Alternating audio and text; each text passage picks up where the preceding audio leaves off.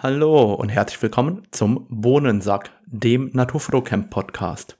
Mein Name ist Radomir Jakubowski und heute gibt es wieder eine Episode Down Under mit Jan Wegener. Hi Jan, wie ist das Wetter bei dir? Hi, schön wieder hier zu sein. Im Moment ist es ziemlich dunkel, weil es hier schon Nacht ist, aber eigentlich immer warm und ab und zu Sonne und Wolken mit ein bisschen Regen, aber schon sehr angenehm eigentlich. Das heißt, bei dir ist im Moment Sommer oder welche Jahreszeit habt ihr jetzt? Hier ist jetzt Sommer, das ist auch so die heißeste Zeit hier, aber jetzt, wo ich im Moment bin, ist es eigentlich immer warm. Also selbst im Winter sind es immer tagsüber so um die 20 oder mehr Grad. Das sind doch Wetteraussichten wie vom anderen Stern. Bei uns sind im Moment, glaube ich, minus drei, minus vier Grad morgens. Das heißt, du bist im Moment auch aktiv am Fotografieren? Ja, ich war jetzt immer jeden Tag fotografieren, wobei Sommer jetzt nicht unbedingt die beste Zeit ist, weil viele Vögel jetzt gerade in der Mauser sind und dann etwas struppig aussehen. Aber da ich jetzt doch in einem ganz neuen Gebiet bin, reizt es mich dann doch mal was zu machen. Ich habe jetzt hier im Garten auch so eine kleine Futterstelle eingerichtet, wo dann so eine Papageien kommen und da reizt es mich dann doch mal schon Fotos zu machen, auch wenn die vielleicht nicht immer ganz perfekt aussehen. Das heißt, du bist im Moment jeden Tag am Fotografieren oder? Eigentlich schon. Wir waren jetzt drei Tage, sind wir mal an die Sunshine Coast gefahren. Das ist so zwei Stunden weg von nördlich von Brisbane. Wir wohnen hier südlich von Brisbane und haben da mal ein paar Tage was gemacht. Und da war auch, hatte ich dir auch ein Foto geschickt von dem einen Vogel, wo du nicht wusstest, warum ich dir das schicke. Das war ein ich weiß gar nicht genau, wie das auf Deutsch heißt, irgendwie irgendwas Großfußhuhn oder sowas. Ähm, und in jedem Fall, da gibt's halt einen einzigen Weißen auf der ganzen Welt und der war da auch. Und das Komische ist, der hat jetzt so ein Nest gebaut. Also das sind so eine, ähm, wie sagt man, nicht Hühnervögel, aber so eine, ich, muss ich mal nachgucken, wie genau heißen. In jedem Fall bauen die kein richtiges Nest oder die brüten ihre Eier nicht aus, sondern die machen einfach oder türmen einfach einen riesigen Laubhaufen auf. Und das Männchen baut da, baut diesen Laubhaufen und da kommen dann einfach morgens immer die Weibchen vorbei und der paart sich mit denen, dann legen die ein Ei in das Nest und der verscharrt es dann und am nächsten Tag geht's wieder so für einen Monat geht es irgendwie so hin und her. Und da konnte ich ganz coole Bilder machen. Und das Lustige ist aber, an der Stelle sind die relativ zahm und der hat das Nest nun so einen Meter weg von so einem riesigen Kreisverkehr gebaut.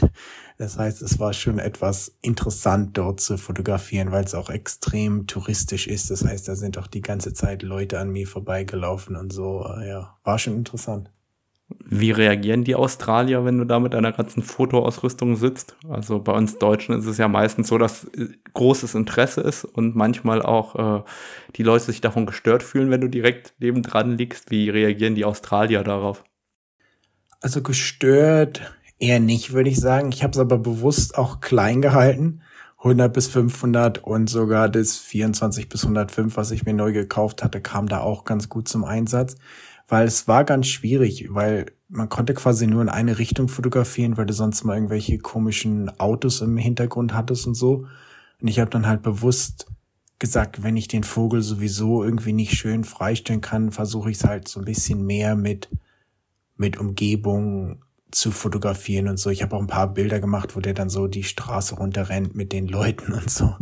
Das heißt, ich habe da bewusst versucht, mal etwas anders zu fotografieren sozusagen und habe halt ein paar Aufnahmen auch so mehr porträtmäßig mit dem 100 bis 500er gemacht und der Rest mit dem 24 bis 105, weil die die Erfahrung des 600er rauszuholen habe ich mir dann doch gespart sozusagen, weil ich mir dachte, das wird dann doch etwas zu viel Aufsehen erregen. Das kann ich mir gut vorstellen, je nachdem. Ich kann mich erinnern, ich habe mal mit dem 500er am FKK-Strand gelegen ähm, und es war schon so, dass es, ich glaube, der ein oder andere sich ein wenig gestört gefühlt hat, dass ich mit dem großen Teleobjektiv irgendwelche kleinen Vögel am FKK-Strand fotografiere. Ja, ich denke mal, da ist es doch immer so. Wobei interessanterweise manche von diesen kleineren Linsen viel besser sind, um, um sowas zu machen. Aber naja, ich sag mal, je größer die Linse, desto mehr Aufmerksamkeit zieht man doch auf sich und Manchmal ist es okay, aber gerade mit so einem 600er kommen eher, sag ich mal, doofe Kommentare die meiste Zeit. Von daher bin ich da doch etwas abgeneigter, das rauszuholen, wenn ich weiß, dass ganz viele Leute an mir vorbeilaufen. Und mit dem 100 bis 500 da hat man doch auch eine ziemlich gute Alternative jetzt, wenn man es doch mal kleiner halten will. Ja, vor allem hast du auch eine super Naheinstellgrenze dabei und das ist, glaube ich, gerade wenn du so Porträts machen willst, echt Gold wert. Ganz genau, weil die eine schwierige Sache war auch, ich konnte gar nicht durch den Sucher gucken, weil ich saß, also das Nest ist zwischen Kreisverkehr und einer Einfahrt zu einem Parkplatz. Also ich saß dann genau am Straßenrand sozusagen und ich konnte mich nicht mal hinlegen oder so und den einzig guten Hintergrund konnte man auch nur kriegen mit der Kamera fast auf dem, Go auf dem Boden sozusagen. Und da hatte ich dann auch meistens sogar mit dem ausgeklappten Bildschirm fotografiert und dann halt die Kamera so auf meinem Fuß liegen gehabt oder auf dem Boden. Und da war das schon ganz angenehm, dass die halt relativ klein und leicht war. Ja, das mache ich aber auch total oft genauso, sowohl in der Pflanzen- als auch in der Vogelfotografie. Und vor allem, wenn du dann irgendwie bei Wasservögeln bist, wo so eine Böschung runtergeht, dann kann man immer schön unten irgendwie das auf dem Fuß ausbalancieren, den Fuß halb ins Wasser stecken oder eben ähm, den Bohnensack direkt ähm, ans Wasser legen. Das habe ich letztes Jahr die ganze Zeit gemacht und irgendwann habe ich festgestellt, dass bei meinem 2,0 200 das Wasser vorne in die Streulichtblende reingelaufen ist. Also die Streulichtblende innen war komplett nass. Also zum Glück nicht vorne reingelaufen, aber halt die Streulichtblende innen war halt ähm, komplett nass geworden, weil ich immer so wassernah fotografiert hatte. Und da finde ich dann auch dieses Klappdisplay einfach richtig, richtig genial. Wobei ich wirklich noch gerne so einen Visoflex hätte. Also Leica hat das ja schon immer im Programm. Quasi einen Sucher, den du nach oben hochklappen kannst, wie so ein Winkelsucher früher. Sowas würde ich mir eigentlich echt auch wünschen von einer neueren Kamera, dass man so einen Sucher hat, den man nach oben hochfahren kann, dass man auch von oben reingucken kann, wenn man möchte. Ja, das wäre ganz interessant. Wobei dann finde ich, muss man sich immer dran gewöhnen, weil es gar nicht so einfach ist, weil dann irgendwie so seine ganzen Bewegungen etwas anders sind. Deshalb habe ich auch fast nie Winkelsucher benutzt früher, weil ich das immer irgendwie hat mich mehr verwirrt, als es mir geholfen hat. Und da ja, ist es schon ganz gut, jetzt den Klappbildschirm zu haben. Auf der anderen Seite müssen wir halt dazu sagen, das Klappdisplay verwirrt ja am Anfang genauso, weil es nicht auf der optischen Achse ist. Zumindest ging es ja, mir stimmt. so, dass ich irgendwie man hat irgendwie einen Monat gebraucht, bis man drin hatte, wie man mit dem Klappdisplay die Kamera schwenken muss, weil die ja nicht auf der optischen Achse ausklappt. Da hast du recht, da musste ich, habe ich schon ganz vergessen gehabt, aber da musste man doch am Anfang etwas, etwas tüfteln. Ich sag mal, es gibt ja fast eigentlich nicht das perfekte Klappdisplay. Weil so wie das die A5, R5 hat, ist es für mich perfekt, wenn ich mich jetzt selber filmen will und so. Wobei jetzt zum Fotografieren ist ja doch manchmal eins besser, was sich einfach nur so nach hinten ausklappt sozusagen. Aber da ja, scheint es noch keine perfekte Lösung zu geben, wo es irgendwie beides kann. Ähm, also die Nikon Z9 hat das doch jetzt im Programm. Also bei der Z9 ist es so, dass du sowohl auf der optischen Achse hochklappen kannst, als auch einen zweiten Mechanismus quasi im Hochformat auch auf der optischen Achse ins Hochformat klappen kannst. Das heißt, die Nikon Z9 hat da erstmals einen Mechanismus, der anscheinend wirklich gut aussieht. Jetzt ist die Frage, ob der auch wirklich gut funktioniert. Das ist ja die, die andere Frage, ob der äh, nach zwei, drei Jahren Kameraeinsatz auch immer noch dran ist oder ob das Display schon abgebrochen ist. Das wird sich dann zeigen. Aber du kannst es dann nicht nach vorne klappen, oder? Das habe ich mir noch gar nicht angeschaut, weil tatsächlich diese Option benutze ich ja eigentlich gar nicht. Also selbst bei Selfies mit dem iPhone bin ich jemand, der in die Kamera guckt und einfach über ähm, die Leiser-Taste eher zehn Bilder macht, weil die Rückkamera besser als die Frontkamera ist. Deswegen ähm, benutze ich eigentlich überhaupt nicht, dass ich es in die andere Richtung klappe. Ich nehme das auch meistens nur für Video, weil es mir nochmal, manchmal kann man einfach schnell drauf gucken, um sicher zu gehen, dass es auch auch einen filmt und so, da hilft es manchmal. Oder um sicher zu sein, dass man auch gut im Bild ist, wenn man jetzt gerade irgendwie so durch die Gegend läuft oder so. Okay. Ja, ich hatte ja letztes Mal, als wir miteinander gesprochen haben, geteasert, dass ähm, jetzt eine hochauflösende Kamera rauskommen soll am 15. Da waren meine Daten nicht ganz aktuell, also ähm, die Daten waren noch aus dem November. Die Kamera wurde ja schon gestern angekündigt, ich weiß nicht, ob du es mitbekommen hast, aber Leica hat jetzt die Leica M11 angekündigt. Ich weiß nicht, ob du dir das Ganze angeschaut hast. Nee, habe ich nicht. Also ich finde es total interessant, dass Leica da innovativer ist an einigen Stellen als alle großen Kamerahersteller, wenn man sich das anschaut. Was, was haben sie denn jetzt, vielleicht willst du es mal für alle kurz zusammenfassen, was wir da jetzt erwarten können? Also grundlegend ist es ja so, dass Leica ja eigentlich eine traditionelle Messsucherkamera baut. Das heißt wirklich äh, so wie früher, aber mit ganz interessanten Features, die eben die großen Hersteller aus irgendeinem Grund nicht bringen. Also erstmal bringt Leica drei Größen vom RAW. Das heißt, wir haben eine 60 Megapixel Kamera und du hast quasi die Möglichkeit mit 60, mit 36 oder mit 18 Megapixel zu fotografieren und du kannst sogar getrennt aufnehmen. Das heißt, du kannst sagen, okay, ich hätte gern das JPEG in 18 Megapixel und das RAW in 60 Megapixel. Und gleichzeitig ähm, hat Leica gesagt, okay, für den zweiten ähm, Speicherratenschacht haben wir anscheinend keinen Platz. Also bieten wir an, dass wir einen internen Speicher haben. Also die letzte Kamera mit internem Speicher ist bei mir irgendwie 20, 30 Jahre her.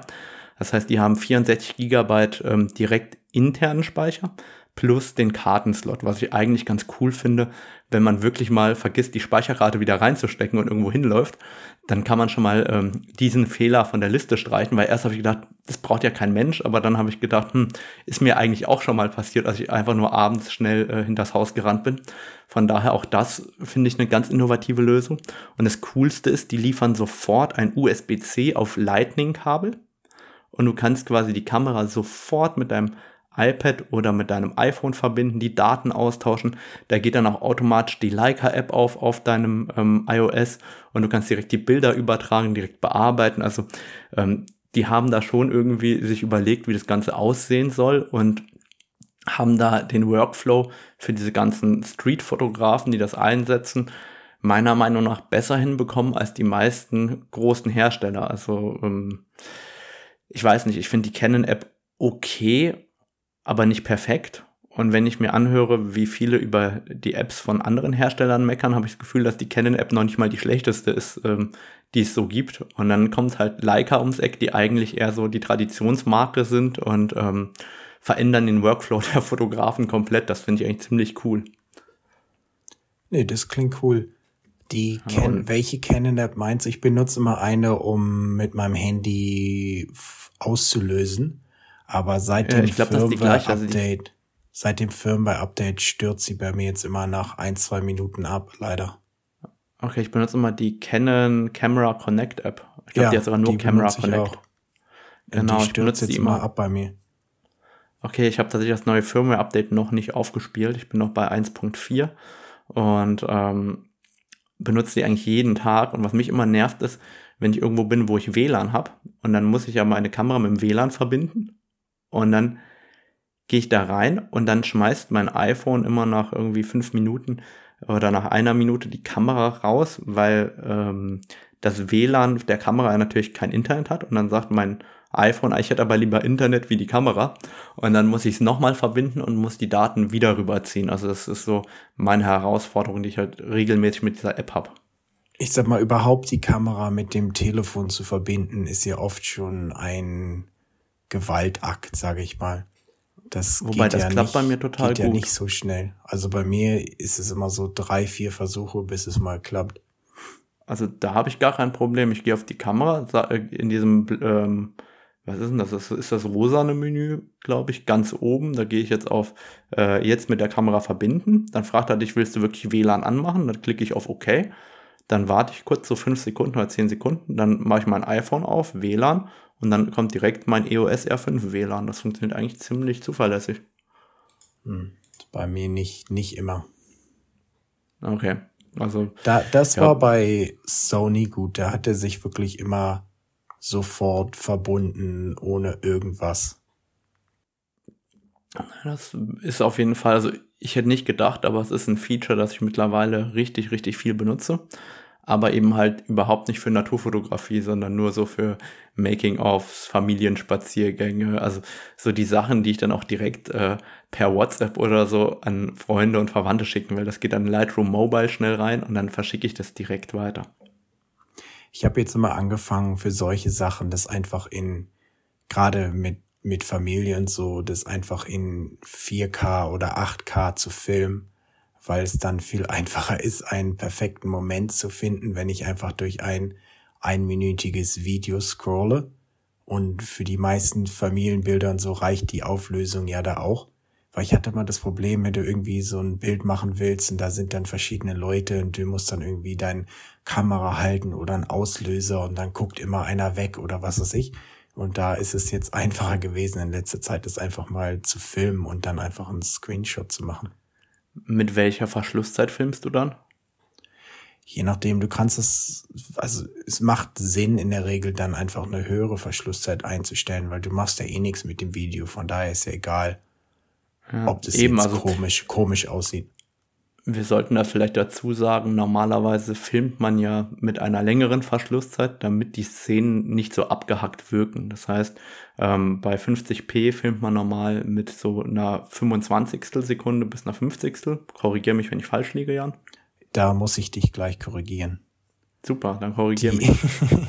die ideale Verschlusszeit für Video, was man so sagt, ist quasi doppelt die, die Verschlusszeit sollte doppelt der ähm, Framerate sein. Also 25 Bilder pro Sekunde, eine 50 50 Bilder pro Sekunde, eine 100 sozusagen, damit man halt so ein bisschen so Motion Blur, wie sagt man denn auf Deutsch, so wenn man Bewegungsunschärfe hat. Ganz genau, Bewegungsunschärfe hat. Und das ist halt, was wir auch mit so einem eigenen Auge sozusagen sehen. Das ist, oder auch in den ganzen Kinofilmen und so, die sind meistens so mit 24 Bildern pro Sekunde gemacht. Und wenn dann jemand halt läuft oder rennt, ist es halt nicht scharf, sondern man sieht so ganz sanfte Übergänge sozusagen. Und wenn jetzt die Verschlusszeit zu hoch ist, wie du schon sagst, dann sieht's halt total abgehackt aus.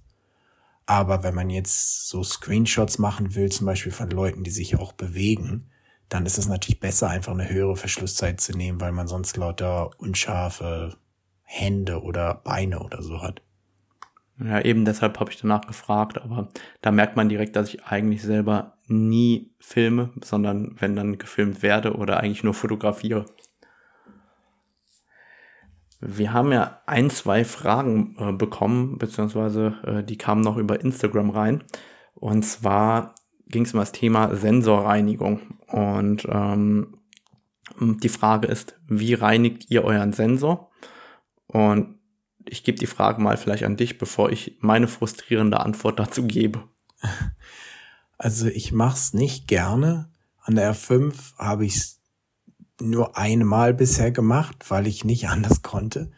Und ich weiß nicht, wo ich war. Ich glaube, ich war auf so einer Bastölpelkolonie und es war extremer Wind und Dreck flog da durch die Gegend, aber ich wollte halt unbedingt mal so ein Porträt machen. Da musste ich halt Konvert daran machen und irgendwie muss mir da dann doch so ein Schwung, Schwung See, Seebri, Seewind oder so reingekommen sein, weil so, ich habe dann so gemerkt, wo ich die Bilder gemacht hat, waren auf einmal lauter so eine schwarzen Punkte überall auf dem ganzen Bild, wo ich sagte, oh Gott, ich habe dann mit der anderen R5 erstmal weiter fotografiert und zu Hause habe ich es mir dann angeguckt und da waren dann doch sehr viele einfach klein. Ich weiß gar nicht, was es war, ob es irgendwie so Staub oder so ein bisschen Wasser oder so war. In jedem Fall, ich habe so eine Lösung, die ich schon mir vor zig Jahren mal gekauft hatte.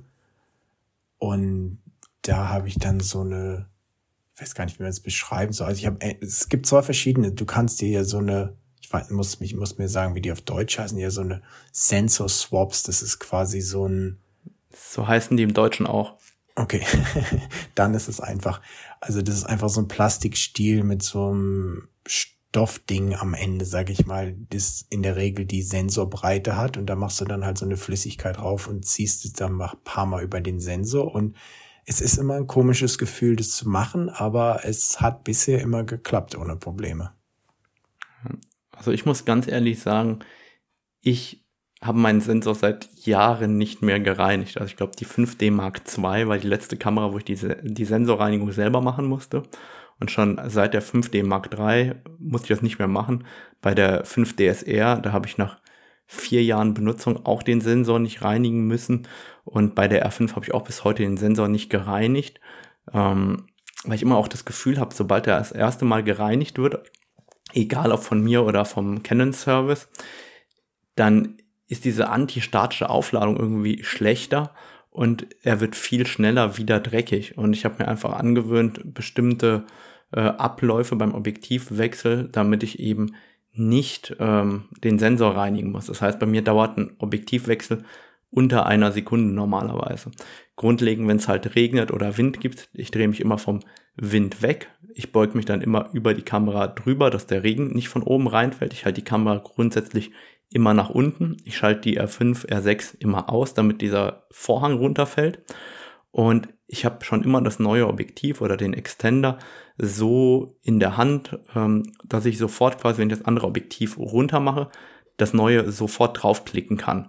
Und das geht ja wirklich dann ratzfatz. Und bei den großen Teleobjektiven ist es so, ich klemme mir dann wirklich das 400er oder so einfach zwischen die Beine mit dem Punkt nach oben und neben Moment, wo ich das andere Objektiv löse, kann ich sofort die Kamera wieder draufklacken und so umgehe ich eigentlich dieses Thema Sensorreinigung komplett ähm, und muss das eigentlich nie machen. Also bis heute hatte ich noch nie ein Thema seit der 5D Mark II. Das heißt, seit gut zehn Jahren bin ich eigentlich sensorreinigungsfrei, muss ich ehrlich zugeben. Ich sag mal, ich habe es vielleicht zwei oder dreimal in den letzten zehn Jahren gemacht und bei der F5, das war wirklich das erste Mal, wo ich es quasi machen musste, weil ich weiß auch nicht, wie das passiert ist. Ich wechsle Objektive eigentlich ganz genau wie du, aber da muss einfach irgendwie irgendwas passiert sein. Ich weiß auch nicht genau. Da musste ich es halt machen. Und ich, wenn ich kann, vermeide ich es auch. Und in der Regel ist es auch kein Problem. Es ist nur manchmal, wie, wie bei der R5 passiert halt was, aber es ist zumindest gut, wenn man es auch selber machen kann, sag ich mal. Weil sonst, wenn du die Kamera erst wegschicken musst oder so, ist es ja auch ziemlich nervig.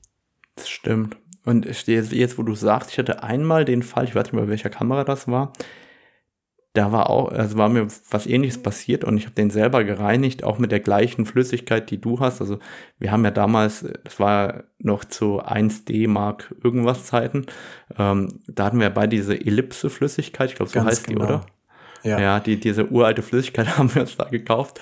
Und ich glaube, meine war nicht mehr so gut. Und ich habe dann, dann drüber gezogen und der ganze Sensor war voll Rückstände von dieser Flüssigkeit. Das war wirklich gruselig. Und es war viel schlimmer wie vorher. Und da musste ich die auch nochmal zum CPS schicken und ähm, reinigen lassen. Also ich hatte keine Ahnung, was ich da produziert hatte. Auf jeden Fall was so richtig mies. Ja, ich glaube, die darf man inzwischen nicht mal mehr importieren aus Amerika. Ich hatte neulich nochmal geguckt, weil ich mir was nachkaufen wollte, aber verschicken die nicht mehr. Okay, also ich, ich weiß, dass es halt Ellipse, Ellipse 2 gibt und dass man bei den Canon-Sensoren immer aufpassen muss, welche Flüssigkeit passt denn jetzt zu welchem Sensor, weil die anscheinend unterschiedliche Eigenschaften haben. Und ähm, da tue ich mir, also da, da muss man wirklich genau recherchieren, ähm, was man da drauf puncht. Und deswegen, ähm, wenn man sich da unsicher ist, würde ich es nicht selber machen wollen. Und ansonsten habe ich halt immer diesen klassischen Blasebalg in meinem Koffer dabei. Also ich habe ja immer einen halbgepackten Koffer, mit dem ich verreise. Da ist sowas wie ähm, dieser Blasenbalg immer drin oder ein Mehrfachstecker oder ähm, auch die gängigen Stromadapter, ein USB-Ladegerät. Ähm, also ich, ich habe quasi immer einen halbgepackten Koffer, in den nur noch T-Shirts und Unterhosen mehr oder weniger reinkommen. Aber wenn wir schon beim CPS sind und beim Service, ähm, bei mir gab es tatsächlich jetzt den Fall, dass ich wieder mal was zum Service geschickt habe. Und ähm, da sind ja immer die Fragen, wie ist denn so der Service bei Canon oder wie ist denn der Service wirklich in Deutschland? Und ich habe wieder mal eigentlich eine ganz positive Erfahrung gemacht. Das heißt, ich habe das Objektiv, also erstmal, warum habe ich was weggeschickt? Ich habe meinen RF 24 bis 105 weggeschickt zum Frontlinsentausch ich weiß nicht warum, aber ich verkratze immer die Frontlinse von meinem 2470 oder 2405. Und zwar immer nur bei diesem Objektiv, obwohl ich das am allerwenigsten benutze von allen Objektiven. Also ich, ich habe keine Ahnung, wie das passiert. Und ähm, ja, jedenfalls habe ich im Moment noch das 28 bis 70 2.0 ausgeliehen, um damit mal zu testen, wie das so ist. Und ähm, hatte dann halt Zeit, das wegzuschicken. Dann habe ich das, äh, ich glaube, am Donnerstag oder Mittwoch weggeschickt. Dann war das ab Freitag angekommen. Am Montag habe ich eine SMS bekommen, dass wieder auf dem Weg zu mir ist und am Dienstag war das wieder zurück. Also es war wieder super schnell und unkompliziert. Und da kommen wir wieder zu diesem Irrglauben meiner Meinung nach, dass UV-Filter so toll sind, weil die ganze Frontlinsenwechselei hat 236 oder 237 Euro gekostet. Und ähm, wer sich diese teuren UV-Filter kauft in 77 oder 82 Millimeter, der zahlt halt ganz schnell 120 oder 150 Euro pro Objektiv. Das heißt, man kauft sich ja mit diesen äh, UV-Filtern immer ein, dass man auf der einen Seite diesen teuren Filter vorne draufschraubt und man braucht den ja pro Objektiv. Und umgekehrt verschlechtert man ja die Streulichteigenschaften gerade bei Gegenlicht bei den Objektiven. Und ich bin ja überhaupt kein Fan von diesen UV-Filtern. Und wenn ich dann die Frontlinse tauschen lassen muss, sehe ich halt einfach wieder, äh, wie viel teurer mich über die Jahre die UV-Filter gekommen wären, wie wenn ich einfach die Frontlinse tauschen lasse. Da geht's mir ganz ähnlich und da würde ich mal sagen, habe ich auch schon auf YouTube sehr viele Leben verändert, weil ich auch ein oder extrem gegen UV-Filter bin, weil sie meiner Meinung nach überhaupt keinen Sinn machen. Weil eigentlich kaufst du dir eine teure Linse und klatscht dir dann irgendeinen Filter daran. Und in den meisten Fällen, oder wenn du dir, insbesondere wenn du dir keinen guten kaufst, dann beeinträchtigt es oft auch extrem die Bildqualität. Denn ich hatte ganz viele Leute in den Kommentaren, die dann meinten, nachdem sie mein Video gesehen haben, haben sie den mal abgemacht und konnten gar nicht glauben, wie viel besser ihre Linse auf einmal war. Und ja, ist schon so eine Sache. Ich sag mal, es ist fast so ein Marketing-Gag, sage ich mal, der perfekte Upsale sozusagen. Man verkauft auch den Leuten eine Linse und dann schwatzt man ihnen schnell noch so einen Filter auf. Ja, vor allem, ich würde ja auch noch an jedem Filter, den ich verkaufe, bei Nisi als Nisi-Ambassador Geld verdienen. Und trotzdem muss ich jedem von diesem UV-Filter abraten.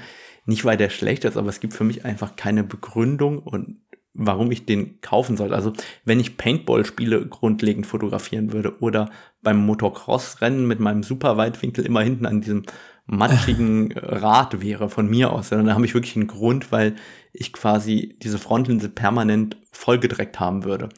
Aber allgemein, man verkratzt seine Frontlinse nicht beim Putzen, man verkratzt die eigentlich nie. Ich habe keine Ahnung, warum ich meine halt bei diesem einen Objektiv immer verkratze, aber das sei mal dahingestellt.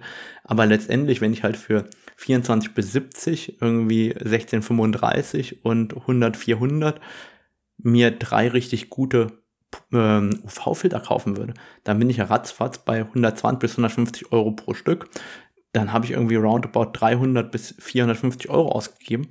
Das heißt, ich könnte mir auch ganz einfach eine neue Frontlinse kaufen, falls wirklich was passiert. Das ist eigentlich ein richtiger Fail. Und wenn man ja eh eine Kameraversicherung noch dazu hat, dann kann man ja auch sagen, mir ist, ich habe mir die Frontlinse verkratzt, ich bin irgendwo angeeckt, dann ist das bei einer guten Versicherung sogar vermutlich mitversichert.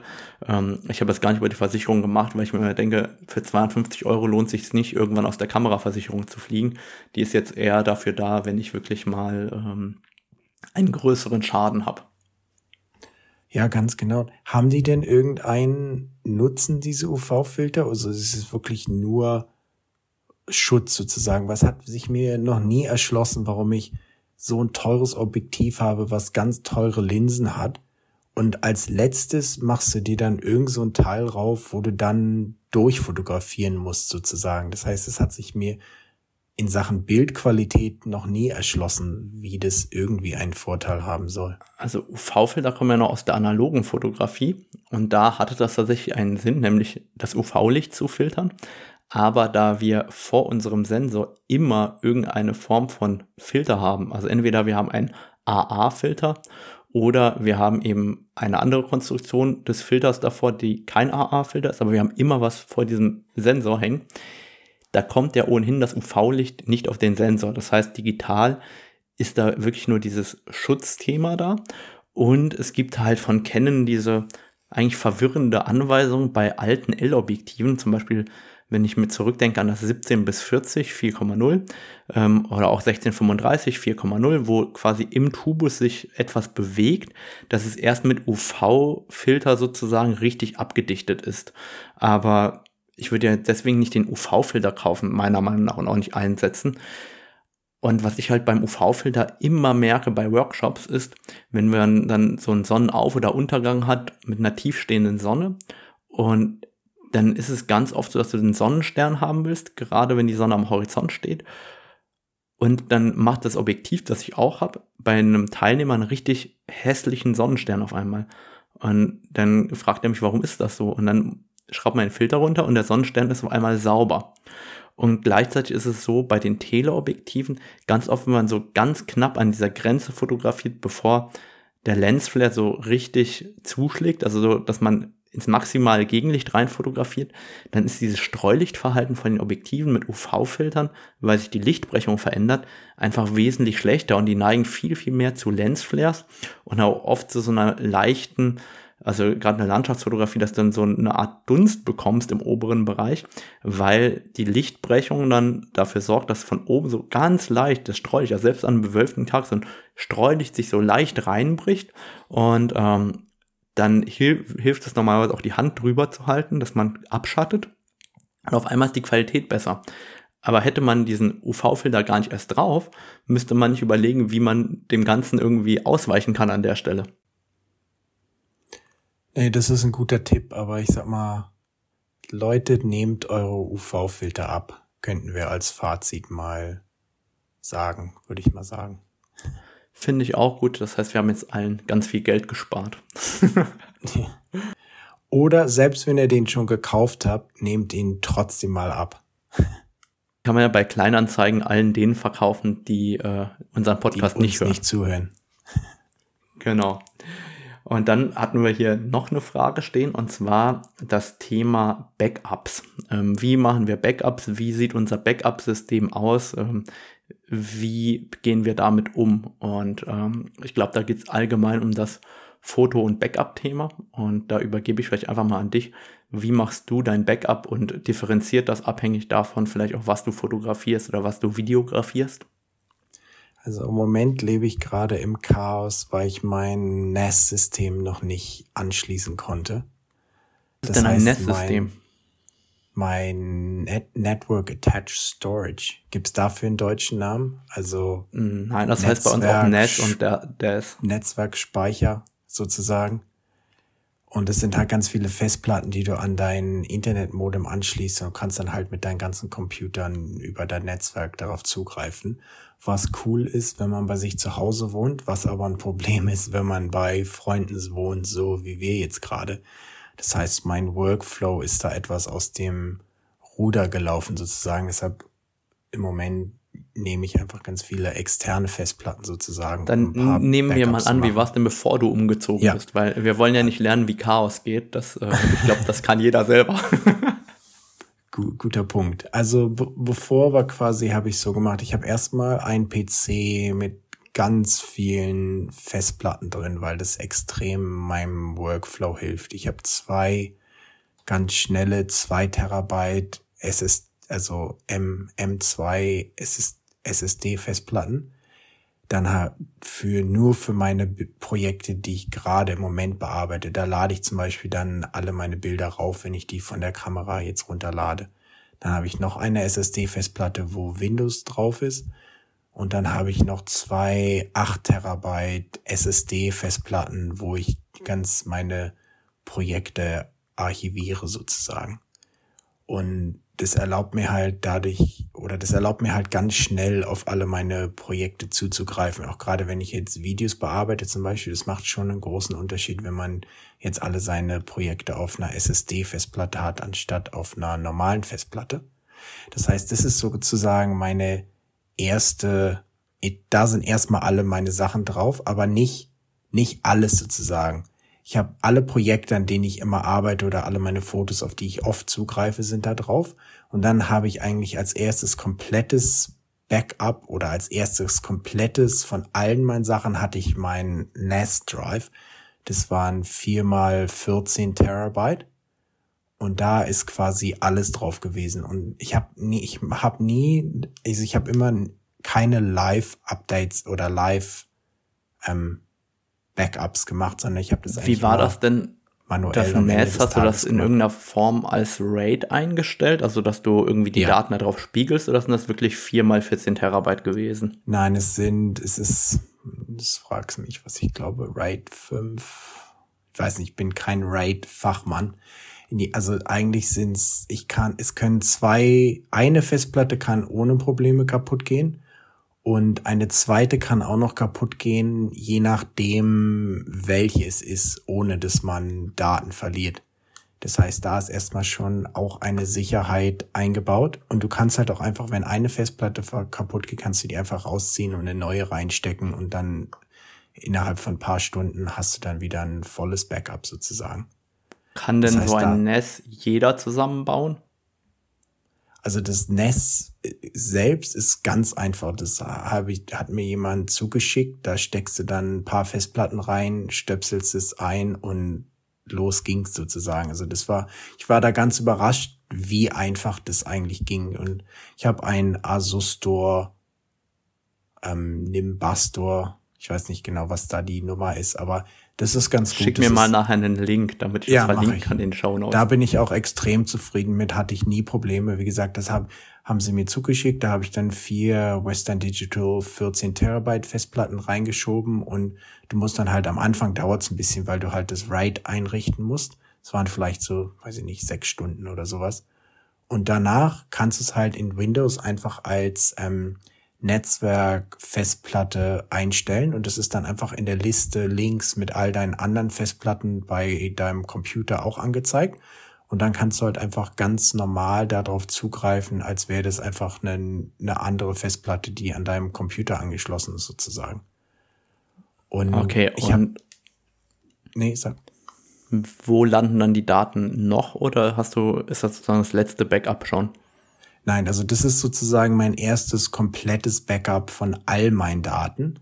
Und ich habe auch immer keine Software, die jetzt immer ständig ein Backup macht sozusagen, sondern ich habe eigentlich immer am Ende des Tages, ich benutze so ein Programm, das heißt Beyond Compare, was einfach so die Ordner vergleicht sozusagen und all, in all den Ordnern, wo ich was gemacht habe, das schickt es dann einfach auf die Festplatte, weil so Backups im klassischen Sinne mag ich gar nicht so, wo man gar nicht so richtig drauf zugreifen kann, sondern ich habe eigentlich gerne Backups, wo ich das einfach in den neuen Computer auch stecken kann und dann ganz schnell einfach auf einen Ordner zugreifen oder so. Und wie gesagt, das ist mein erstes Backup und dann habe ich noch drei oder zwei 14 und eine 18 Terabyte Festplatte, wo ich dann nochmal das komplette NAS-System drauf spiele, alle Dateien und die habe ich dann halt auch an unterschiedlichen Orten verteilt. Also habe ich insgesamt drei oder vier komplette Backups von all meinen Daten. Und mein Workflow ist quasi, ich lade es auf meinen Computer, dann spiegele ich das auf das NAS-System und dann von dem NAS-System geht's nochmal auf ein paar Festplatten und die Festplatte, die nicht bei mir zu Hause ist, die irgendwo bei Freunden ist zum Beispiel oder bei den Eltern von meiner Freundin, da habe ich dann eine andere, immer wenn wir da mal hinfahren, nehme ich quasi eine mit und nehme die, die ich dort gelassen habe, wieder mit nach Hause, update die dann und rotiere die also immer so, dass dann immer eine relativ aktuelle Kopie aller meiner Daten auch an einem an physikalisch anderen Ort ist. Also kurz zusammengefasst, einmal das, woran du arbeitest, direkt im PC, einmal auf dem NAS-System, alles, dann eine Kopie des NAS-Systems und eine Kopie der Kopie bei jemandem Fremden.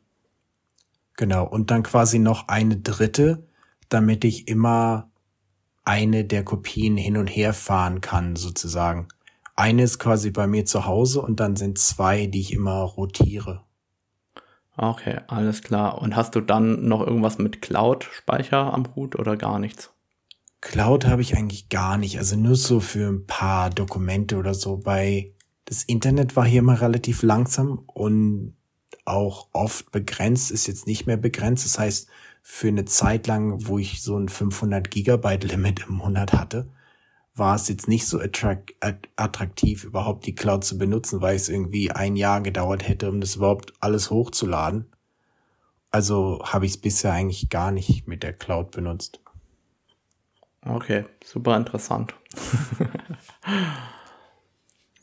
Machst du es ähnlich? Machst du es ganz anders? Wie sieht's bei dir aus? Ich glaube, ich mache es noch deutlich komplizierter als du. Also ich meine, wenn man dem zuhört, denkt man schon, Mensch, der Jan ist ein Freak und ähm, ich glaube, ich bin noch freakiger, was das angeht, ein wenig. Ähm, ich habe erstmal wie du unter Windows auch erstmal zwei SSDs direkt im Rechner gehabt, quasi eine für System und eine für Daten, an denen ich arbeite.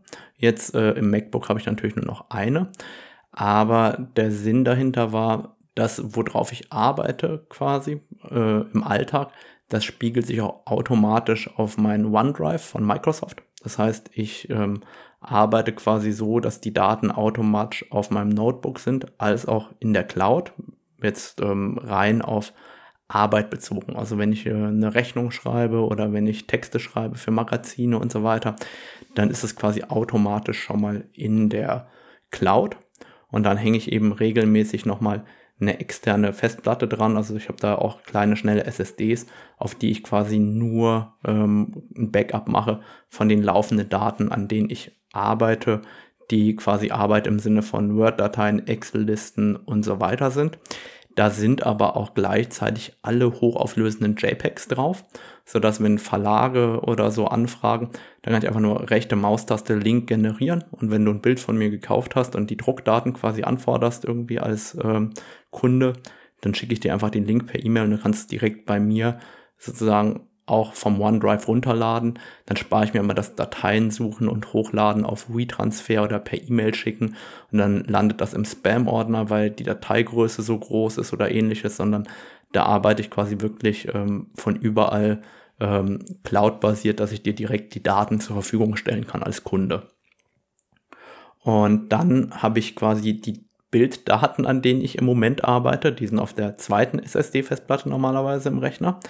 Und dazu gibt es dann quasi auch Backups auf externen SSD-Festplatten, einfach weil die schneller und leiser und kompakter sind. Und wenn quasi diese Bilder irgendwie schon älter sind, dann kommen die irgendwann sozusagen in mein Endlager.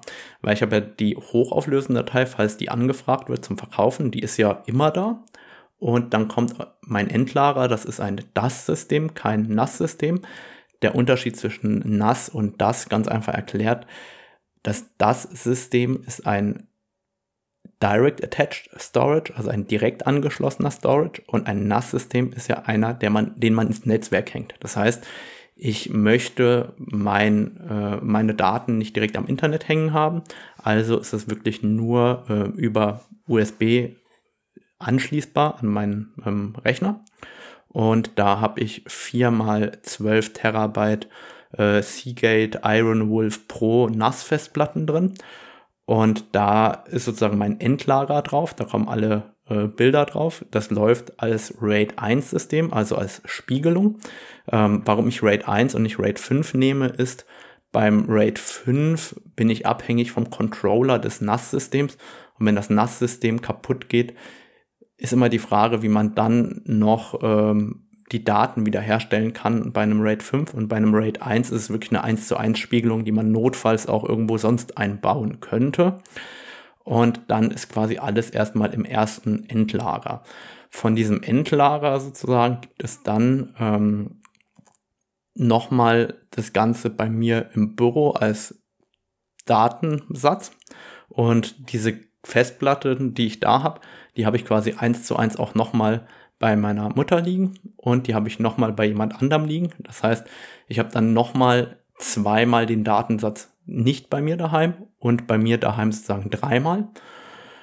Und jetzt kommt das Allerfreakigste, wenn ich zum Beispiel für mein DAS-System Festplatten bestelle oder auch sonst, dann kaufe ich die niemals alle bei meinem Händler, sondern ich bestelle die dann bei verschiedenen Händlern in der Hoffnung, dass ich verschiedene Chargen bekomme, in der Hoffnung, dass ich keine Chargenfehler habe. Das heißt, wenn ich jetzt bei, äh, ich habe ich hab bei Alternate zwei bestellt und dann bestelle ich beim nächsten Online-Shop nochmal zwei und dann nehme ich quasi die erste Festplatte aus der einen Charge, die zweite Festplatte aus der anderen Charge. Dann nehme ich wieder eine aus der einen Charge, dann wieder eine aus der anderen Charge.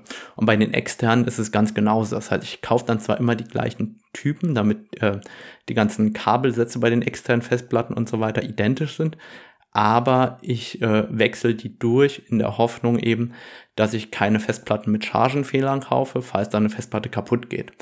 Und ja, so ähm, wie soll ich sagen, so, so sieht mein Backup-System aus, zum Teil. Jetzt kommt noch das ganze Cloud-Thema dazu. Das heißt, ich ähm, habe sozusagen meine Bilder, die ich mit dem iPhone mache ähm, und mit dem iPad und so, die landen automatisch in der iCloud zusätzlich als Sicherung.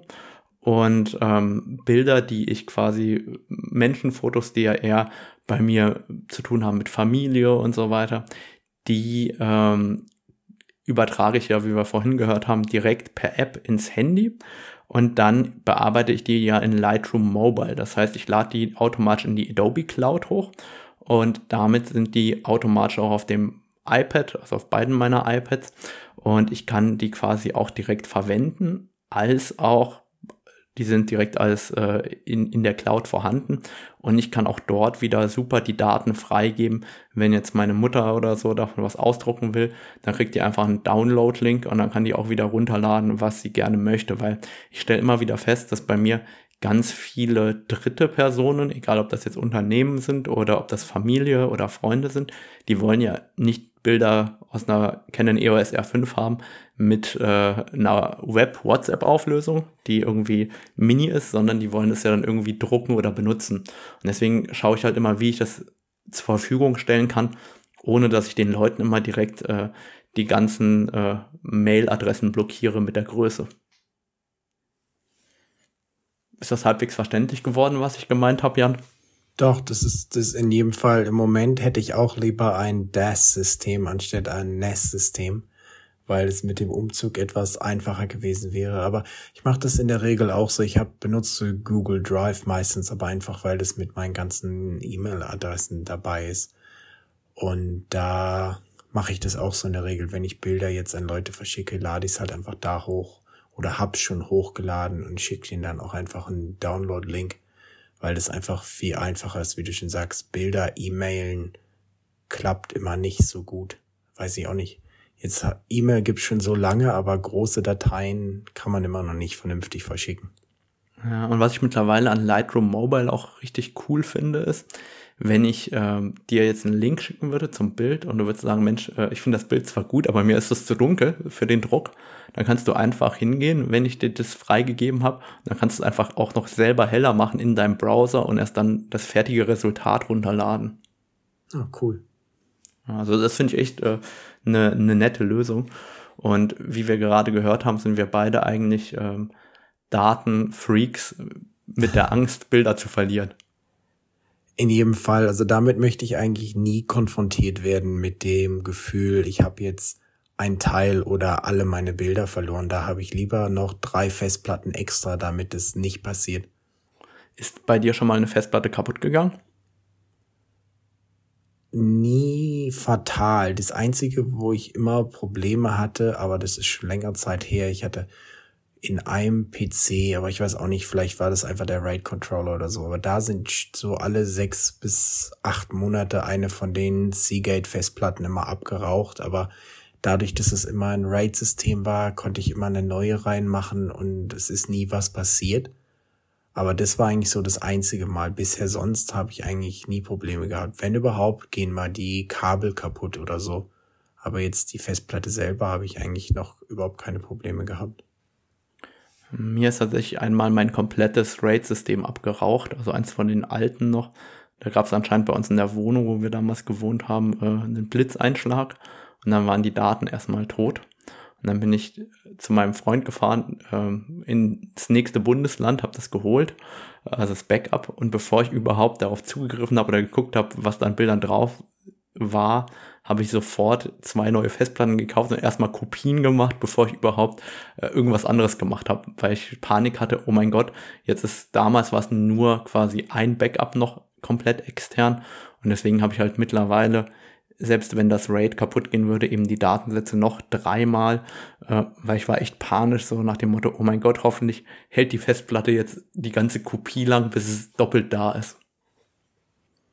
Ja, ich denke, das ist schon wichtig. Und zum Beispiel, ich weiß nicht, wie du das machst, aber wenn ich jetzt auch Bilder auf meinen Computer runterlade, behalte ich die in der Regel auch noch auf der Speicherkarte zum Beispiel, bis ich genug Backups gemacht habe, sozusagen, nochmal als extra Sicherung sozusagen. Deshalb ist es auch ganz gut, einfach eine ganze Hosentasche voll mit Speicherkarten zu haben, sozusagen, weil man dann doch auch mal, wenn man jetzt ganz wichtige Bilder hat und nicht gleich an Computer mit mehreren Festplatten oder so kann, ist es auch noch eine ganz gute Möglichkeit, zumindest so eine Notkopie mal noch zu haben.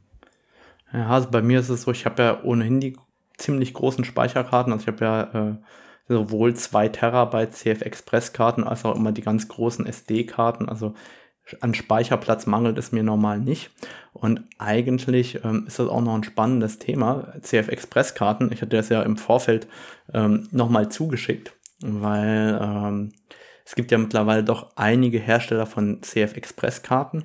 Und für mich sind so die großen ernstzunehmenden CF Express Kartenhersteller eigentlich Sony, Sandisk, ähm, dann haben wir natürlich ProGrade und wir haben noch Wise. Die meisten anderen, die äh, stellen ja keine Speicherkarten her, sondern labeln die ja nur um. Und was mir extrem aufgefallen ist, ist, dass die beiden größten, also Sony und Sandisk, überhaupt keine Aussage dazu treffen, wie die mindeste Schreibgeschwindigkeit ist bei CF Express Karten. Ist dir das aufgefallen? Also mir ist zumindest aufgefallen, also das jetzt nicht direkt, aber mir ist zumindest aufgefallen, dass es schon große Unterschiede gibt, weil die Schreibgeschwindigkeiten, die man diese angeben, sind ja immer nur für einen ganz kurzen Moment am Anfang zu erreichen. Und was uns ja eigentlich interessiert, ist so die, wie sagt man denn auf Deutsch, Englisch sustained, also so quasi die dauerhafte, genau, die dauerhafte Schreibgeschwindigkeit ist das, was uns ja eigentlich interessiert.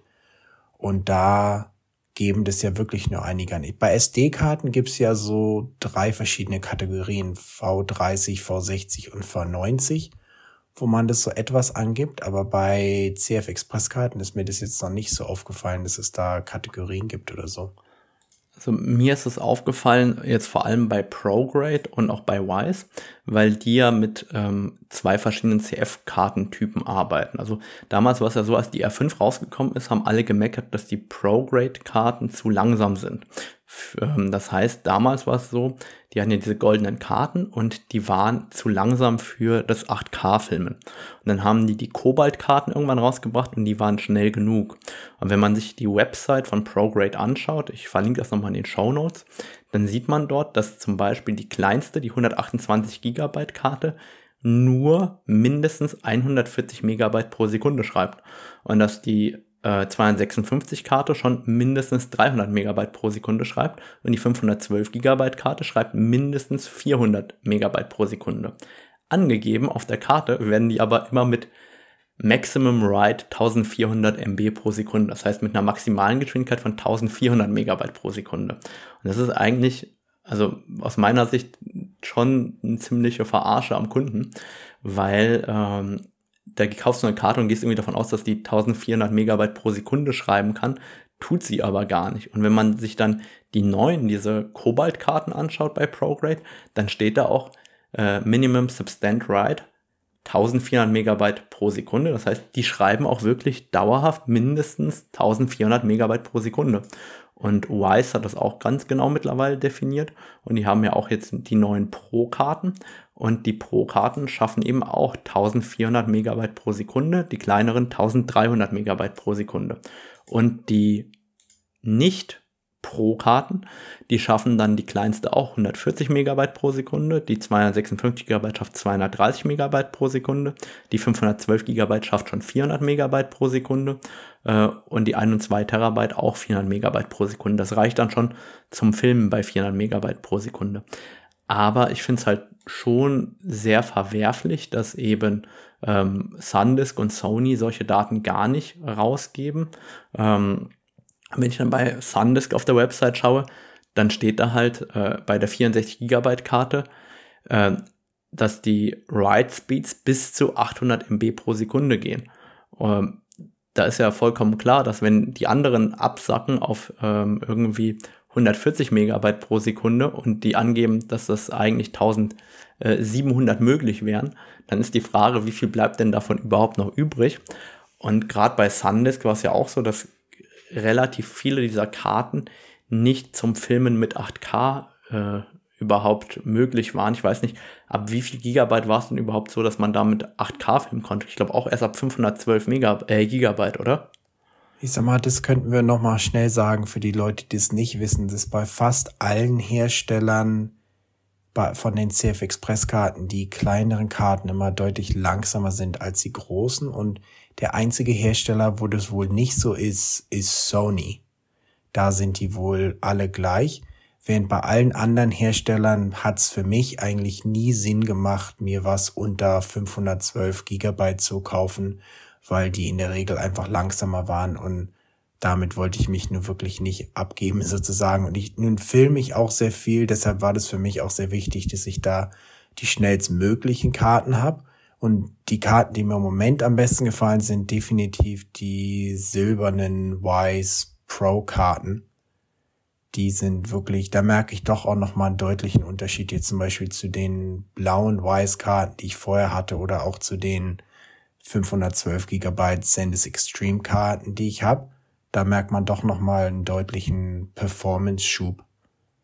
Und ist schon ganz interessant. Das Einzige, was ich mich immer frage, warum diese Pro-Karten von ProGrade und Wise in so komischen Größen angeboten werden müssen. In der Regel 300, 160 und 320 Gigabyte. Ich vermute, dass es was mit dem Flash-Speicher zu tun hat, der teilweise zugekauft wird.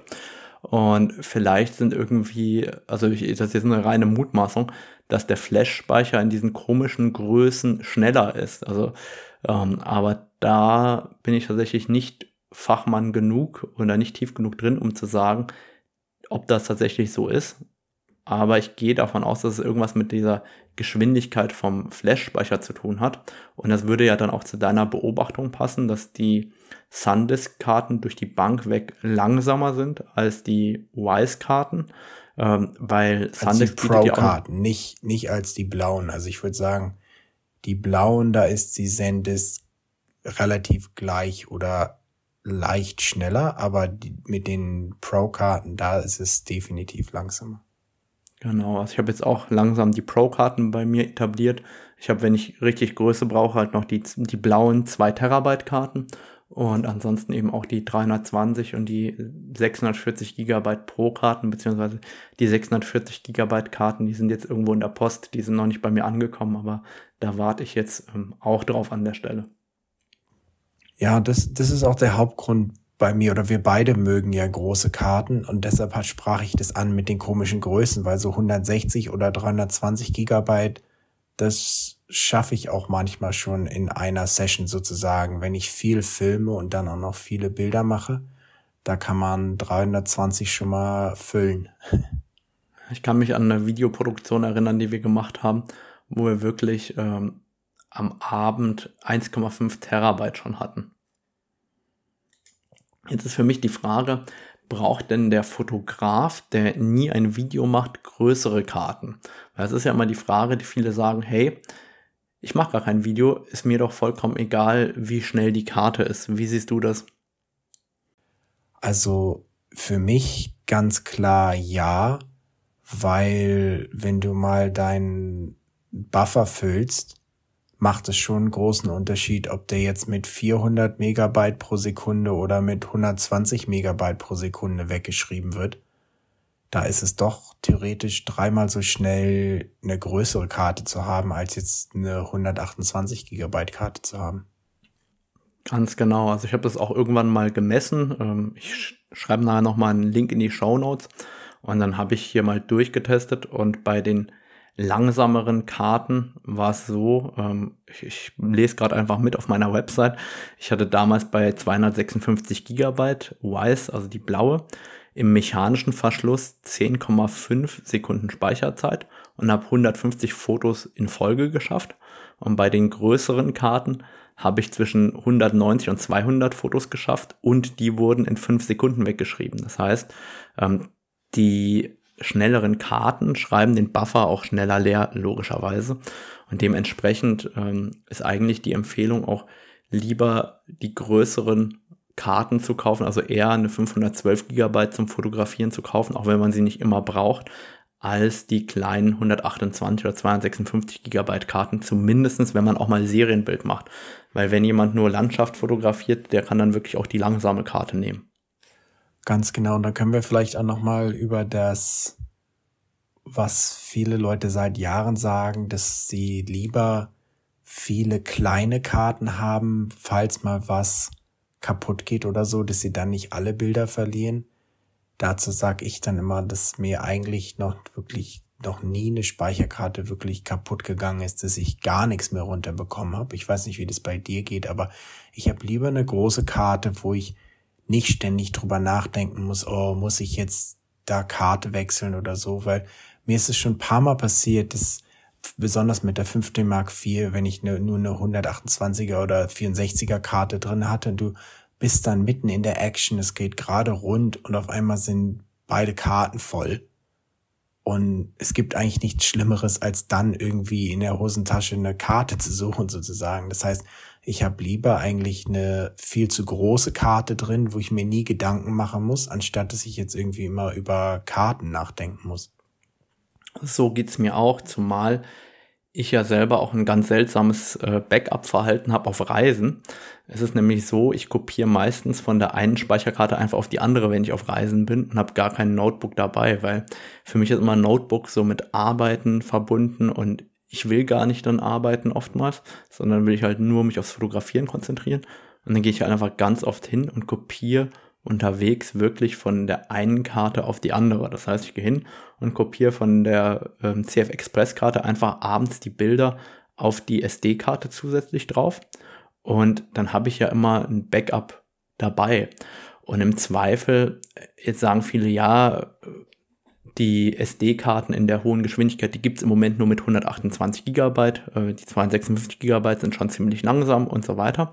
Man kann aber auch einfach hingehen und das mache ich tatsächlich auf Reisen total oft. Ich kopiere einfach von der CF Express Karte auf die SD-Karte und von der SD-Karte auf noch eine saubere CF Express Karte drauf. Das heißt, du kannst ja quasi beliebig viele Backups unterwegs machen. Du kannst ja, wenn du willst, sogar äh, fünfmal hin und her kopieren. Dann hast du am Ende ähm, auf zehn verschiedenen Speicherkarten immer den gleichen Datensatz. Und das reicht mir auf Reisen normalerweise immer aus ähm, als Sicherheitsgefühl. Und dann habe ich einfach ähm, immer, wenn ich zurückreise, wenn mir die Daten wichtig sind, ich habe da so einen Case, der wasserdicht ist, wo man mit dem Auto drüber fahren kann. Und der ist einfach in meiner Brusttasche drin. Und dann ähm, weiß ich, okay, wenn ich daheim ankomme, sind die Bilder genau da, wo ich sie in meine Brusttasche reingesteckt habe und fertig. Ja, ganz genau so habe ich das auch oft gemacht, wenn ich ohne Laptop verreise. Und das ist auch ein guter Tipp, sage ich mal, die irgendwo an sich zu tragen, dass, selbst im Fall der Fälle du aus dem Flugzeug raus musst oder was weiß ich, dein Gepäck zurücklassen musst, du trotzdem zumindest mal deine Bilder noch bei dir hast. Hast du eigentlich einen guten Card-Safe gefunden für CF Express-Karten? Weil ich habe hier jetzt einen von ähm, Amazon, irgendeinen, und ich bin damit eigentlich nicht zufrieden. Der ist mir nicht gut genug. Und früher gab es ja mal diese GP-Card-Saves, aber die gibt es noch nicht für CF Express-Karten. Das heißt, für CF Express-Karten habe ich ja so einen No-Name, den ich nicht so ganz traue. Äh, hast du da irgendeine Empfehlung oder äh, was da hast du da dabei? kann ich dir nicht so helfen, weil ich habe eigentlich in der Regel nur so ein Soft-Pouch-Teil von Lenscode, glaube ich, wo die einfach ah, ja, alle drin stecken, was ich so zusammen zusammenrolle sozusagen. Ist wahrscheinlich nicht ganz so nicht ganz so sicher wie wie dein deine Version, aber bis jetzt hat's es kann man halt schnell und leicht irgendwie in eine Hosentasche reinstecken und hat auch so einen Karabiner, wo man es noch festhaken kann. Von da habe ich das eigentlich immer bisher benutzt. Tatsächlich habe ich zwei davon daheim liegen als Werbegeschenk irgendwann mal bekommen und ja, äh, genau. benutze oder habe bis dato immer diesen äh, GP Card Safe Extreme äh, benutzt. Äh, und der ist wasserdicht nach IPX7, lese ich hier gerade. Das heißt, ich habe keine Ahnung, was das heißt. Aber jedenfalls habe ich mich damit immer recht gut gefühlt ähm, und habe mich da auch mal probehalber draufgestellt, das mal ins Waschbecken reingelegt, ob es wirklich dicht ist. Und das hat gut funktioniert. Und jetzt mit diesem komischen äh, billigen Teil von Amazon, ähm, wie soll ich sagen, da ist mein Vertrauen nicht so groß, um ehrlich zu sein. Ja, nee, muss, muss ich mir mal angucken. Habe ich mir eigentlich noch nie Gedanken drüber gemacht, aber jetzt, wo ja, du das sagst, hätte ich eigentlich auch ganz gerne einen Card Safe. ja, der Card Safe hier, JJC stellt die her und das ist auch bei Amazon der einzige Treffer, der das halt herstellt. Äh, und keine Ahnung, also ich, ich, ich hätte halt echt gerne so ein ein teureres, das wirklich, wo, wo, wo ich vertrauen kann. Und ja. Ähm, ja, keine Ahnung, vielleicht hört ja irgendjemand zu, der die Dinger herstellt und dann ähm, hat er ja sein nächstes Produkt in der Pipeline jetzt. Du sagtest ja, wir sollen noch unbedingt eine Frage im Podcast behandeln, die nichts mit Fotografie zu tun hat. Ich habe mir auch eine ausgedacht, aber jetzt haben wir schon eine Stunde und fast fünf Minuten aufgenommen. Sollen wir die Frage in unseren im, im nächsten äh, Down Under Podcast besprechen? Na, von mir aus können wir die auch jetzt besprechen. Es kommt eher darauf an, ob, ob unsere Zuhörer noch Lust haben, was wir aber jetzt auch noch nicht wissen. Keine Ahnung. Also wer bis jetzt zugehört hat, der kann jetzt gerne schreiben, ob die Podcasts noch länger werden dürfen oder nicht. Ähm, ich höre ja immer, dass so das Sweet Spot ist maximal 45 Minuten und wir sind immer länger. Dann lass uns noch eine Frage besprechen. also die Frage, die ich mir gestellt habe, ist, wie triffst du Entscheidungen? Und ich meine damit nicht die Entscheidung, ob du ähm, Burger oder Nudeln isst. Und ich meine damit auch nicht die Entscheidung, ob du dir 128 oder 256 Gigabyte ähm, Speicherkarten kaufst, sondern so wichtigere Entscheidungen, aber Fotografie bezogen. Also ich meine jetzt auch nicht, ob du umziehst oder nicht, da wirst du deine Frau vermutlich fragen, aber solche Fragen, wie nehme ich einen Kunden an, auf den ich eigentlich gerade weniger Bock habe oder was auch immer. Ähm, gibt es, wie, wie, wie gehst du dabei vor? Also wie gehst du mit Situationen vor, wo du das Gefühl hast, du weißt jetzt nicht so richtig weiter. Also bei mir ist es so klassischerweise, ähm, ich habe Bedenken bei einem Kunden oder bei einem Projekt, ob ich das annehmen und umsetzen will oder ähm, ich habe Bedenken, ob das Bild jetzt richtig geil ist oder ich habe Bedenken bei der Preisfindung, auch mal bei einem Angebot. Ähm, wie gehst du mit solchen Fragestellungen um? Was, äh, was machst du dann?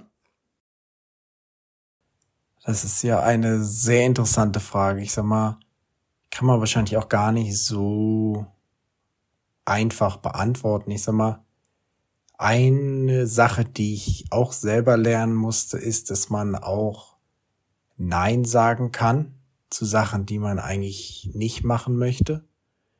Und ich hatte immer so irgendwie das Gefühl ganz oft, dass ich, sage ich mal, einfach so Sachen machen muss oder weil ich denke, die Leute sind so enttäuscht, auch gerade wo ich noch so viele Häuser fotografiert habe bis letztes Jahr. Da war das immer so, wo dann manchmal ganz spät noch einer anruft, oh, kannst du mal schnell noch das morgen machen oder so. Und eigentlich habe ich schon was anderes vor. Und eigentlich habe ich es dann immer gemacht. Aber es ist jetzt auch eine Sache, die ich zum Beispiel mit der Zeit einfach gelernt habe, dass es auch mal okay ist, Nein zu sagen. Und sonst sage ich mal mit Entscheidungen in der Regel versuche ich irgendwie mir da halt Gedanken zu machen drüber oder das so ein bisschen Nachforschung anzustellen, sozusagen, je nachdem, ist es, wenn es jetzt was ist, was ich mir kaufen möchte, eine größere neue Anschaffung oder so, dann mache ich halt, gucke ich da halt lese verschiedene Reviews und so, um mir da eine Meinung bilden zu können. Oder sonst rede ich halt auch gerne mal mit Leuten drüber und sag so was, was ich mir so denke. Und ja, ich denke mal, im Endeffekt ist es aber auch wichtig, dann irgendwann einfach auch mal eine Entscheidung zu treffen. Und wenn man dann eine Entscheidung getroffen hat, auch damit zu leben sozusagen, weil es auch nicht schlimm ist, Fehler zu machen. Das ist auch eine Sache, die ich lernen musste. Das ist ja doch immer was, was so als schlimm angesehen wird. Aber solange man was von dem Fehler gelernt hat, ist es eigentlich manchmal besser, als wenn alles glatt läuft, weil man eigentlich viel mehr mitnehmen kann. Ich kann mich da an einige Sachen erinnern, wo ich verschiedene Sachen versucht habe, mit Freunden aufzuziehen, was nie geklappt hat und ganz viel Geld gekostet hat. Im Endeffekt hat es mir aber trotzdem extrem viel für mein restliches Leben gebracht, auch wenn das eigentliche Projekt nie geklappt hat.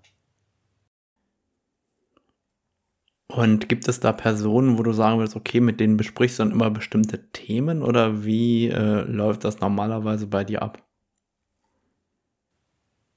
Kommt, ja, so ein bisschen ist schon themenbezogen, aber in der Regel jetzt meine Freundin oder dann bestimmte Leute, wenn es jetzt um Fotografie geht. Aber in der Regel ist es eigentlich, entweder mache ich es mit mir selber aus oder mit meiner Partnerin. Es sei denn, es ist jetzt was, wo ich jetzt Expertenrat brauche, weil sie nicht Steuerberater oder so, dann frage ich die natürlich. Aber ansonsten ist es schon ein recht kleiner Kreis, sag ich mal, dem ich jetzt sowas anvertraue.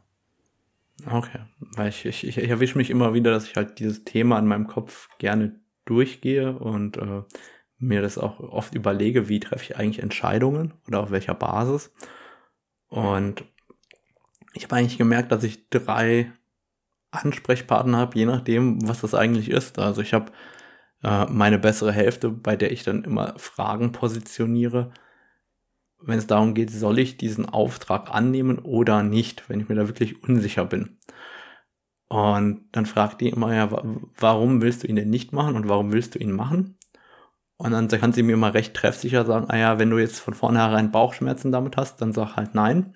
Oder, ah ja, wenn sich der Kunde bis dato immer korrekt verhalten hat und du das, nur das und das äh, bemängelst daran, dann mach's halt. Und die hat immer ein ganz gutes Gespür dafür, ob ich das dann machen soll oder nicht. Und dann habe ich eben ähm, eine Freundin und einen Freund aus dem Bereich eher, wo es dann um Diskussionen geht, äh, das eine fotografischerseits, ob das jetzt taugt oder nicht für mich selber, fotografischerseits, oder wenn es dann eben um die Preisfindung gerade von größeren Angeboten gilt, weil man hat ja dann doch, also keine Ahnung, ob es dir auch so geht, aber ich habe zumindest manchmal Bauchschmerzen Angebot rauszuschicken, wenn ich denke, boah, ey, jetzt mache ich das und das und so und so und wenn ich den Aufwand jetzt halbwegs realistisch einschätze, dann sind das halt teilweise dann fünfstellige Summen aufwärts und dann denke ich mir so, boah, das ist aber so viel Geld, schicke ich jetzt dieses Angebot so raus oder nicht? Und dann ähm, braucht man auch manchmal jemanden, der mit dir das nur mal durchgeht und sagt, okay, ja, ich würde es auch so rausschicken oder nein, das würde ich jetzt für mich behalten. Ja, in jedem Fall. Ich denke, das ist schon was, wo es auch gut ist, wenn man einen Kreis hat, den man sowas fragen kann. Ich sag mal, gerade Preisfindung ist auch extrem schwierig, gerade auch so bei so Fotoprojekten, wo man eigentlich gar nicht genau weiß, was Sache ist oder viele Sachen einfach ziemlich teuer sind. Von daher ist es immer, immer eine schwierige Sache, weil du willst halt den den Grad finden, wo es nicht zu teuer ist, aber gleichzeitig du auch nicht für umsonst arbeitest sozusagen und das dir auch noch Spaß macht, weil du halt bei der Sache was verdienst. Und ich meine, im Endeffekt ist es auch eine Frage der Selbstwertschätzung am Ende sozusagen. Weil wenn du weißt, dass du das gut machst und dass das auch das Geld wert ist sozusagen, dann werden die Leute das auch bezahlen. Ich denke, vieles hat auch einfach mit deinem Mindset zu tun. Wenn du selbst fest davon überzeugt bist, dass das, was du machst, richtig ist, dann werden das auch die anderen Leute ähnlich sehen. Wenn, wenn du selbst schon zweifelst beim Abschicken sozusagen, dann habe ich immer so das Gefühl, dass die, diese Zweifel am anderen Ende gleich mit ankommen sozusagen. Das stimmt. Also das kann ich 100% bestätigen. Seitdem ich irgendwann an den Punkt gekommen bin, wo es mir egal ist, ob mein Angebot angenommen wird oder nicht, habe ich das Gefühl, dass viel mehr Angebote angenommen werden als vorher, weil ich mir einfach mit der mit dem Bewusstsein reingehe, ist mir eigentlich egal, ob du es jetzt annimmst oder nicht. Das ist halt mein Preis. Ja, genau. Wie ist es denn generell jetzt äh, eher in Australien, wo du unterwegs bist? Bei uns in Deutschland wird ja sehr ungern über Preise gesprochen. Und ich gehe da normalerweise sehr offen mit um und stoße dann auch oft darauf, oh ja, du, du sagst mir jetzt einfach deinen Preis und so weiter. Äh, die anderen Fotografen machen da aber irgendwie so ein großes Ding draus, was sie dann fragen für Tagessätze oder für das und das oder für jenes. Und in Deutschland redet man irgendwie total ungern über Preise und ich finde das total wichtig, weil wenn ich mich mit anderen Fotografen austausche, dann können wir ja gemeinsam im Endeffekt schauen, okay, was denn marktgerecht und können das gegebenenfalls überdenken. Ähm, aber also erst dieser Austausch sorgt ja dafür, dass man gegebenenfalls auch wirklich nach außen ähm, eine gute Preisfindung am Ende des Tages hat. Und es hilft ja gerade auch vielleicht denjenigen, die deutlich zu günstig an den Markt gehen, zu überdenken, ah ja, äh, vielleicht sollte ich dann für mein Produkt mehr Geld verlangen. Ähm, wie sind denn da die Leute bei dir drauf? Redet man ganz offen in Australien über solche Themen oder ist es ähnlich verschwiegen wie bei uns? Kommt drauf an, ich sag mal, ganz offen auch nicht. Aber ich, ich, also ich bin, ich gerne rede da drüber, ich habe da auch keine Probleme. Das, viele Beispiele sind zum Beispiel auch so Magazine hier, die immer Leute fragen, oh, könnt ihr uns das nicht umsonst schicken? Und ich sag dann immer nein und in der Regel bezahlen die mir dann halt was.